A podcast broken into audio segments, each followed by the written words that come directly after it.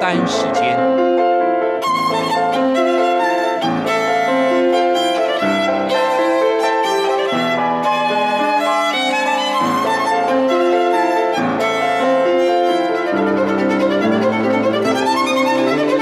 由天安门学生运动领袖王丹主讲。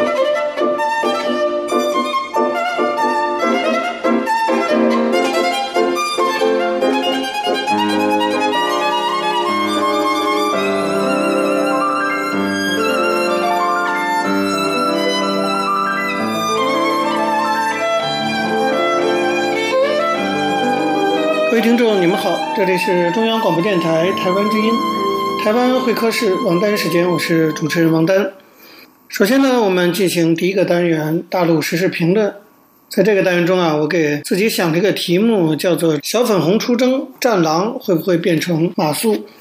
我们都知道，战狼呢，当指的是现在的小粉红出征，被称为中国的战狼式外交。马谡呢，是《三国演义》中的故事，哈，这个挥泪斩马谡。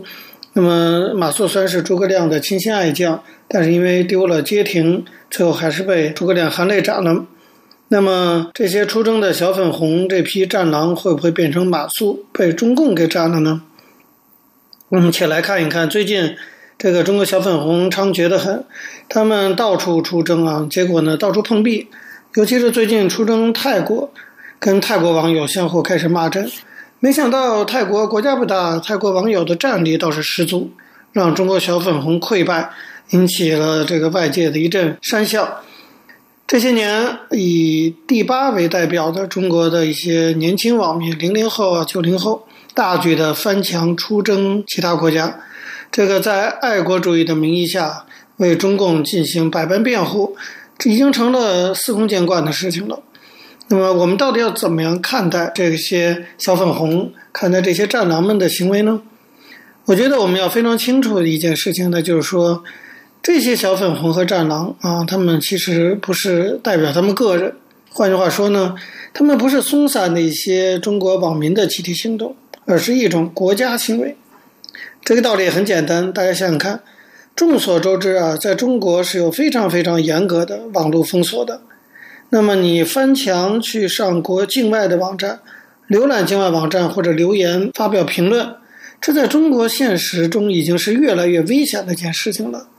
那么因为曾经翻墙或者发表评论而被所居住地的公安机关叫去喝茶训诫的事情，我们听了不知道有多少例了，可以说层出不穷。换句话说呢，翻墙其实在中国是一件违法的事情，也是一件非常有政治风险的事情，说不好就关进去了。那么那些大规模集结出征泰国和台湾的小粉红们，如此的维护中共，按理说他们应该听共产党的话呀，应该遵守中共定下的法规，不去翻墙才对，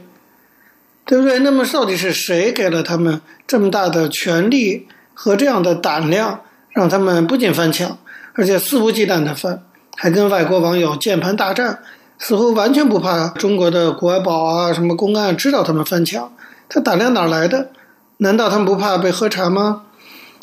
所以显然他们不怕因为翻墙而被警方追究，对不对？这个道理非常清楚。事实上，我们也没听说过小粉红因为翻墙而被训诫的。相反，像过去这种第八出征的行为，其实已经违法了，但居然还得到过像。中共的共青团中央这样的官方机构的支持，那媒体上的一片叫好声就更不在少数。公安机关也看在眼里，也没人来管。中共禁止翻墙，但不禁止小粉红翻墙，就光这一点已经足以证明啊，所谓的小粉红出征，其实背后完全是中共官方组织的活动，集体春游啊，这是官方的宣传机构在背后有意识的推动的行为。或者，这就是我们常说的，这就是一种大外宣。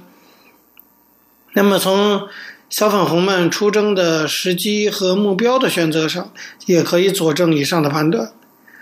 这次武汉肺炎疫情蔓延，啊，中国当局现在拼命的在甩锅呀。那么，他们非常担心疫情过后，世界各国会对中共追究责任。所以他们非常非常介意啊，外界把这个新冠病毒称为武汉肺炎，其实跟小屁孩的思维差不多啊，叫什么不一样，他们就很计较这个。那么，除了外交系统到处在各国抗议武汉肺炎的称呼以外，中国小粉红们也睁大了眼睛在网上巡逻，检视相关的报道。一旦发现某些具有名人效应的网络红人言论中只要涉及到了武汉肺炎的称呼，立即大举出征。这完全就是对国家政治任务的配合嘛？这怎么是个人的这种行为呢？此外，像台湾是中国的一部分，这历来也是中共当局一碰就碎的玻璃心中最脆弱的一块。所以，我们看到小粉红出征的行为，最突出的目标就是针对所谓的“台湾是台湾，中国是中国，台湾不是中国的一部分”这样的言论。只要看见这种言论呢，小粉红就抓狂。这么紧密的配合中共官方的宣传重点啊，你看不出小粉红有什么观点，他们自己的统统来自中国官方。所以这个事情就非常清楚了，那背后就是有一只操控的黑手。这只黑手其实我们也都知道，就是中共的宣传部门。说白了吧，就是中宣部还有统战部。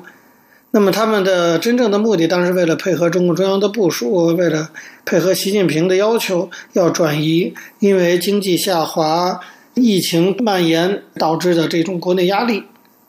那么为什么我在这里呢？特别要澄清啊，就是小粉红出征，应该说不是个人行为，是国家行为呢？因为这个有助于我们理性的去认识今天的中国所谓的这种狭隘的民族主义这件事情。当外界都在惊呼说，在中国年轻一代呢都被洗脑为可怕的民族主义者的时候，如果我们冷静下来仔细分析一下这种小粉红出征现象，你就会发现。这样的所谓的爱国主义啊、民族主义的这种展现，或者说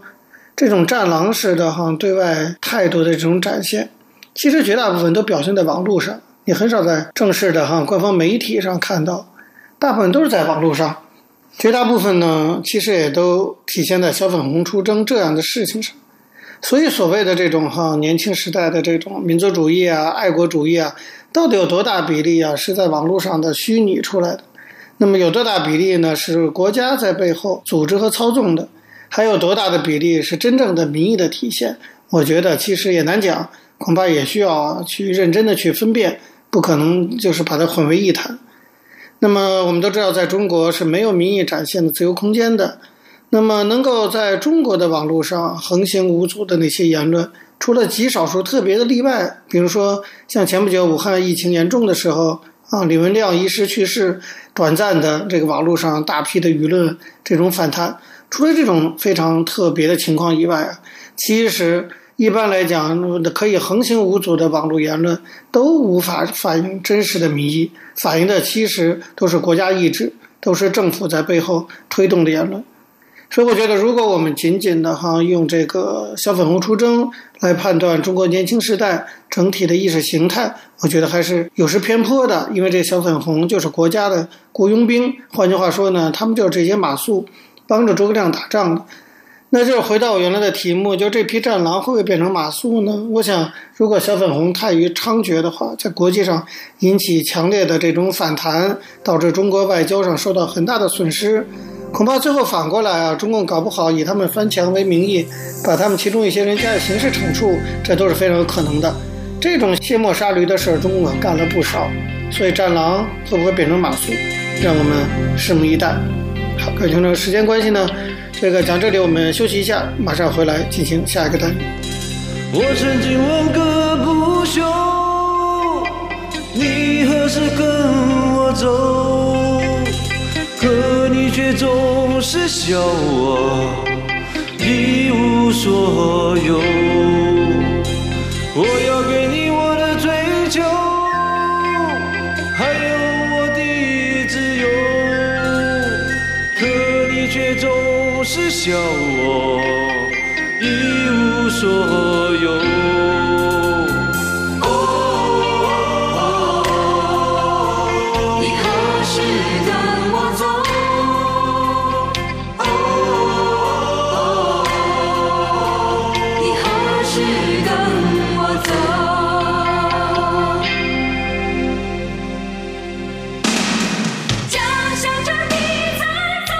听众，你们好，这里是中央广播电台台湾之音，台湾会客室王丹时间，我是主持人王丹。我们接下来进行的是历史回顾专栏，在这个专栏中呢，我们要根据一些当事人的口述历史，回顾一下中国改革开放四十年来走过的历程。我们依据的是欧阳松等主编的《改革开放口述史》一书。延续上周内容啊，我们继续介绍当年中国加入世界贸易组织谈判的大概的一个过程。那么，在中国结束与美国和欧盟的谈判以后啊，一开始大家都以为中国加入世贸组织应该很顺利了，但实际上呢，并没那么简单。谈判后来又持续了一年多，卡在哪儿呢？主要是卡在多边谈判中的农业问题上。在农业问题上争论的焦点啊，主要是中国国内对农业支持的额度。按照世贸组织的规定，发展中国家对本国农业的最高支持额度不能超过本国农业生产总值的百分之十。那么发达国家不能超过本国农业生产总值的百分之五。所以有些发达国家要求中国一定要遵守对发达国家的要求，也就是不能超过百分之五。而中国呢，明确要求享受发展中国家待遇，这个意义当然非常重要，差了百分之五呢。那么，二零零一年的时候，在谈判前后，中国国内的农业生产总值是两万两千亿人民币。如果按照百分之十的标准的话，中国就可以使用两千两百亿来支持农业发展。如果按百分之五来算的话，就只能不超过一千一百亿。当时中国对农业的支持欠账太多了。不到五百亿，还远远不到一千一百亿这个规模，所以一些发达国家拿这个理由来卡中国，说你们的实际支持还不到百分之四。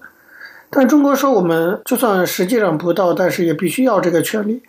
因为随着我们国家财政能力的增强，对农业的支持力度一定也会越来越大，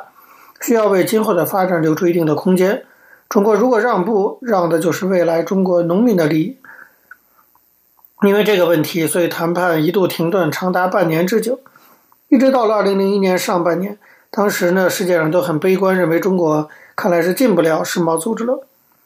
那段时间，为了消除悲观情绪，中国对外经贸部不断的对内对外发表谈话，反复强调说中国加入世贸组织只是时间问题。那么，当然，时间到底多早多晚，那经贸部也没个准数。但是他希望能够给外界一个印象，就是中国政府很震惊，对加入世贸组织充满信心。因为你不这样不行，你要是先慌了，那么国内就没有信心了，那外界对中国加入世贸组织就更没有信心了。那么农业问题最后是怎么解决的呢？这还得说到二零零一年六月在上海召开的 APEC 贸易部长会议。这个内容虽然是多边谈判，但关键其实还是美国的态度。一旦中国跟美国达成共识，估计包括欧盟在内的其他国家也不会反对，事情呢就基本解决了。当时的情况是这样，就是美国也不愿意主动找中国谈，中国呢也不想主动找美国谈，都怕被对方认为是自己这一方先妥协，结果问题就晾在那儿半年多。后来，二零零一年上海召开这个 APEC 首脑会议的时候，在这个之前要先开贸易部长会议。当时担任美国贸易代表的佐利克，后来担任世界银行的行长，他参加了这次会议。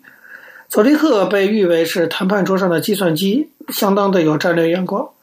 所以六月八号的时候，石广生就是中国的对外经济贸易部的部长，向佐利克建议说：“咱们晚上秘密的谈一谈农业问题，不让任何记者知道。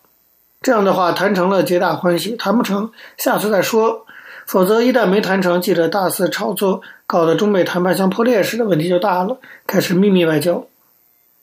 当天晚上，佐利克就如约悄悄地来到了石广生他们住的饭店。一开始，佐利克说：“我让一个点，中国对农业的最高支持额度不能超过农业生产总值的百分之六。”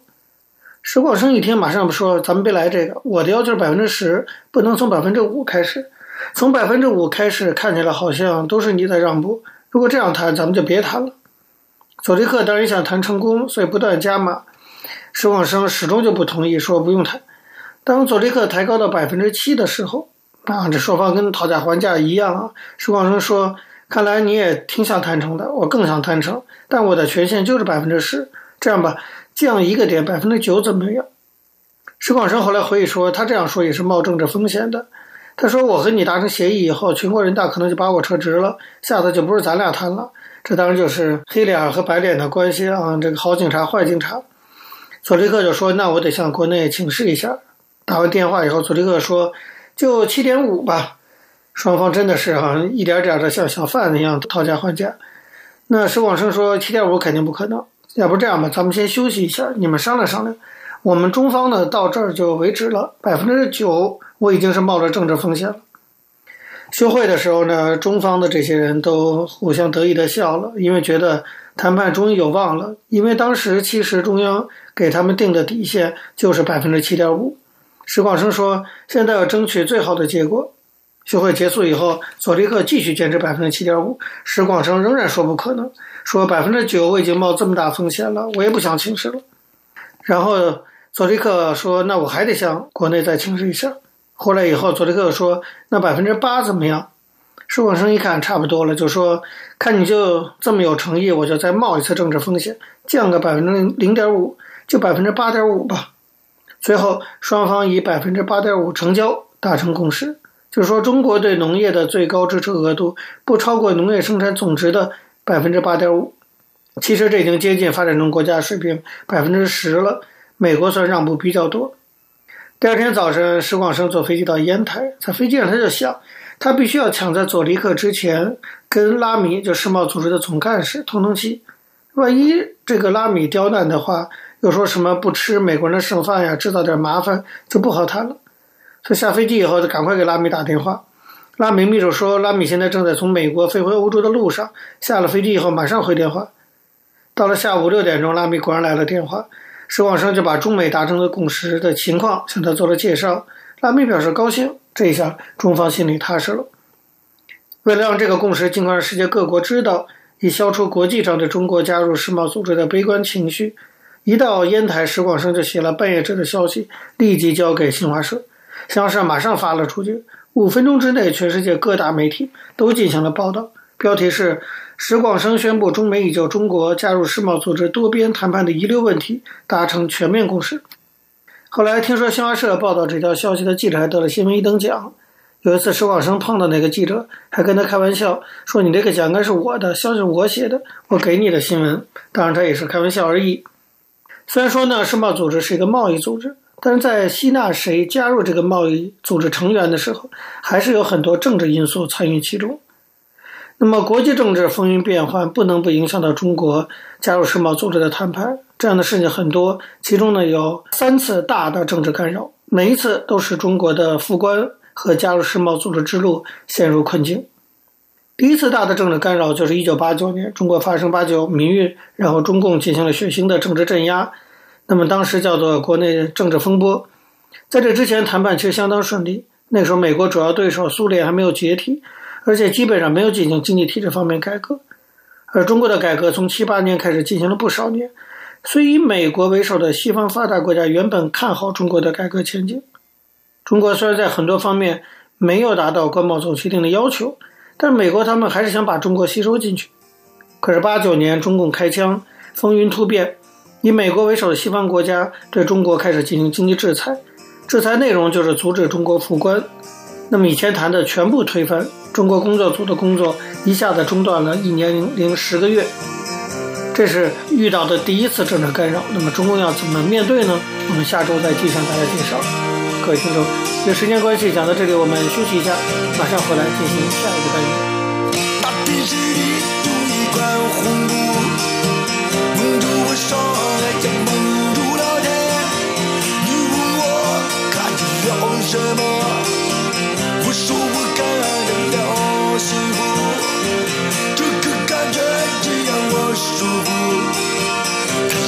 放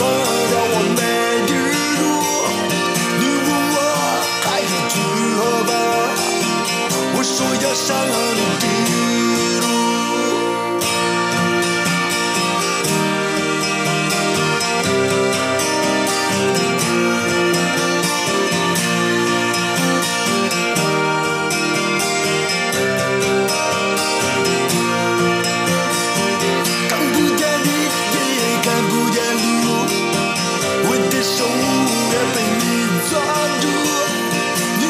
听众你们好这里是中央广播电台台湾之音，台湾会客室王丹时间，我是主持人王丹。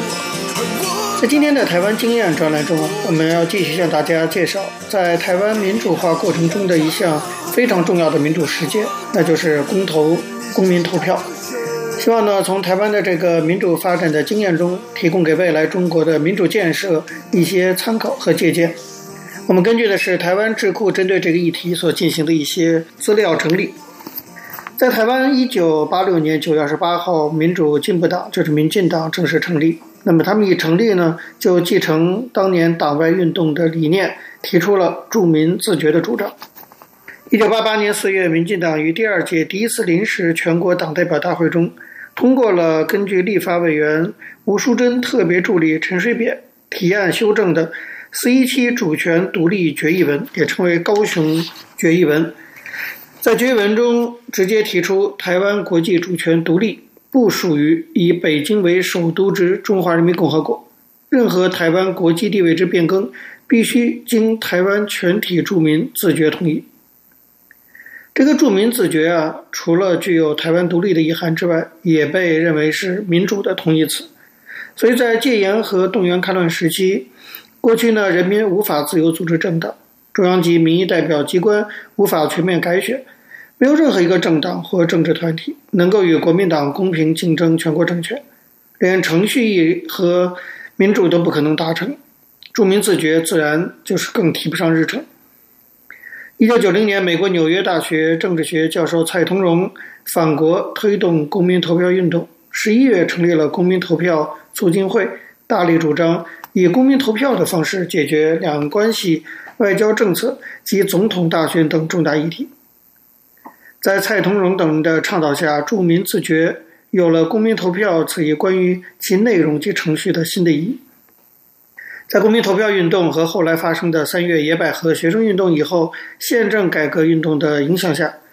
一九九一年十月，民进党于第五届全国党代表大会通过了中央常务委员林卓水的提案，以及立委陈水扁建议修正的党纲第一条。这第一条就是基于国民主权原理。建立主权独立自主的台湾共和国及制定新宪法的主张，应交由台湾全体住民以公民投票方式选择决定。这就是我们过去一般来讲通称的所谓的台独党纲，也就是台独公投党纲。那么，这个党纲的基本的精神可以追溯到过去我们提过廖文毅，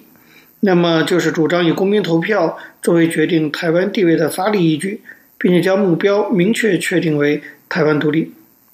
从此啊，公民投票这个词就成了民进党的党定的正式用语，而与中华民国宪法中的创制复决权的概念刻意的区别开来了。